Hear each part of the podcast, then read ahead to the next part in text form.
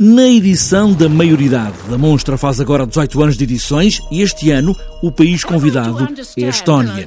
O cinema de animação sempre fez escola na antiga República Soviética como elemento de arte, mas também como resistência e libertação. Dois momentos que Fernando Galrito, diretor do festival, considera para o cinema de animação da Estónia. Essa questão faz muito sentido. Quando nós olhamos pessoas como o Perito Par, o Perito Tender, o Rin Hut, todos eles falam desta relação com o cinema de animação, um pouco como nós olhamos o tempo da, antes do 25 de Abril, em que era uma arte que também era usada muito como uh, uma forma de libertação, de dizer coisas que não podiam ser ditas.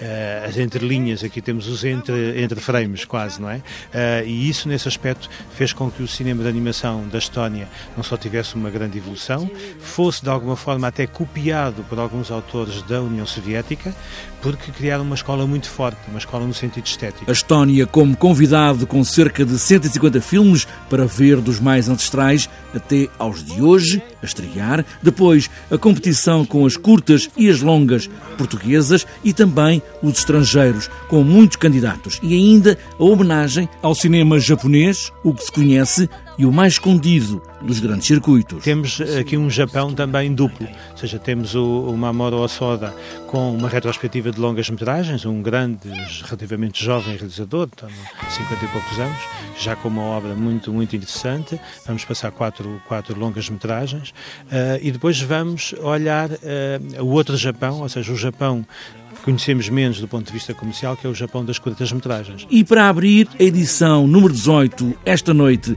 da Monstra, uma estreia a Idade da Pedra, que até mudou o calendário do festival. Ou seja, o festival começa um dia mais cedo este ano para esta estreia portuguesa da Idade da Pedra, não é? o único parque com, de uma vez, mais uma vez, no seu melhor, os estúdios da Hardman uh, a superarem-se a cada filme que fazem e uh, na abertura vamos ter um português, mais uma vez, uh, que trabalha na, na, animação deste filme e que vai falar um pouco com os jovens que queiram na, na, na sexta-feira e no sábado sobre o processo de criação do filme e o próprio Nick Park vai estar connosco também para falar sobre a sua carreira desde o Criatus Comfort, com o qual ele ganhou o primeiro Oscar desta dupla também muito interessante que é o Wallace and Gromit. Para além da monstra, está também de volta a Monstrinha, filmes para pais e filhos em paralelo ao festival.